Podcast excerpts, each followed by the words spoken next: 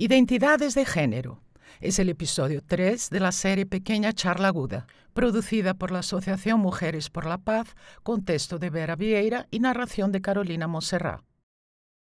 Asociación Mujeres por la Paz es una ONG feminista fundada en 2003 y legalizada en 2008, con sede en la ciudad de San Paulo, con el objetivo de promover la equidad de género, basada en el concepto ampliado de paz, Resolución 1325 de la ONU, y en la metodología de educación popular feminista. Fue concebida, fundada y es presidida por Clara Scharf, quien en 2021 cumplió 97 años. Vera Vieira es directora ejecutiva desde 2008. La identidad de género es la experiencia individual e interna del género de cada persona. Es la sensación de que una persona es mujer, hombre, ambos, ninguno o en cualquier parte del espectro de género. La identidad de género de una persona puede ser igual o diferente a su sexo asignado al nacer. La identidad de género de una persona es fundamentalmente diferente y no está relacionada con su orientación sexual, que está ligada a las relaciones afectivos sexuales. La expresión de género es como una persona expresa o presenta públicamente su género. Esto puede incluir la apariencia externa y el comportamiento como vestimenta, cabello, maquillaje, lenguaje corporal y voz. El nombre y el pronombre elegido por una persona también son formas comunes de expresar el género. Otros perciben el género de una persona a través de estos atributos. Recordar que el sexo es la clasificación anatómica de las personas en hombres, mujeres e intersexuales, generalmente atribuida al nacimiento. La identidad trans o transgénero es un término general que se refiere a personas con diversas identidades y expresiones de género que difieren de las normas de género estereotipadas.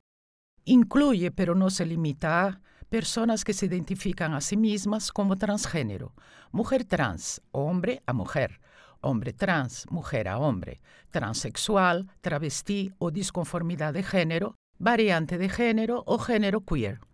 Género queer o gender queer es una identidad de género no binaria, es decir, una que no se identifica a sí misma como hombre o mujer, independientemente del género o sexo asignado al nacer. Crossdresser es una persona que frecuentemente viste, utiliza accesorios y o maquillaje diferente a lo establecido socialmente para su género, sin identificarse como transcente o transexual. Por lo general, son heterosexuales, hombres casados que pueden o no tener el apoyo de sus socios. Las personas que no cumplen con las normas de género no siguen los estereotipos de género basados en el sexo al que fueron asignadas al nacer y pueden o no ser identificadas como trans. La identidad de género experimentada es el género que una persona siente internamente. Identidad de género en el espectro de género y que expresa públicamente en su vida diaria, expresión de género, incluso en el trabajo, las compras o el acceso a otros servicios, en su entorno del hogar o en la comunidad en general. En resumen, la identidad de género es como tú, en tu cabeza piensas sobre ti mismo y cómo lo interpretas. Cisgénero es el concepto de paraguas que reúne a las personas que se identifican con el género que se determinó en su nacimiento. Neon Cuña, una mujer negra, amerindia y transgénero, cuestiona la blancura tóxica y cisgénero es una de las voces más reconocidas en la despatologización de las identidades trans en Brasil y la primera mujer trans en denunciar la violencia en la OEA, Organización de los Estados Americanos. Cuando se dio cuenta de que podía asumir una integridad física, presentó una demanda en Brasil en 2016 solicitando un cambio de nombre y género en los documentos y muerte asistida si tenía que ser diagnosticada con disforia de género, que es la condición descrita por la medicina como malestar con el género que se atribuye al nacer. Entendió que el país tenía que velar por su integridad física, como está en la Constitución, en la Carta de Principios de Derechos Humanos. Por otro lado, no hubo ningún estudio científico decente sobre la diversidad de género en el campo de la psiquiatría. Dice que se percibía a sí misma como trans desde muy temprana edad, explicando que las personas científicamente se perciben en el género a los dos años y medio como máximo a los cuatro años. La cuestión es vivir esa condición. Considera que desde la primera infancia la sociedad y su conjunto está obligada a velar por este derecho, ofreciendo una educación de calidad.